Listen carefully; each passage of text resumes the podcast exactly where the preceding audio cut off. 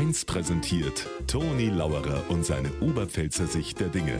Immer werktags kurz vor 1 im Regionalprogramm für Niederbayern und die Oberpfalz auf Bayern 1. KDW insolvent. Das ist doch ein Wahnsinn. So ein Luxuskaufhaus. Übrigens, ich war vor Jahren einmal in Berlin.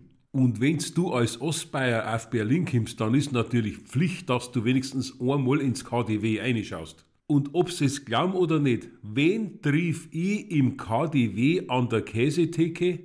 Die damalige Bundeskanzlerin Angela Merkel. Ich hab's dann daheim im Freundeskreis erzählt. Da haben's geschaut. Und der Rudi hat gesagt, na Gott sei Dank hat's einen Käse gekauft. Weil mir ist lieber, ein Politiker kauft einen Käse, bevor das er einen daherredet.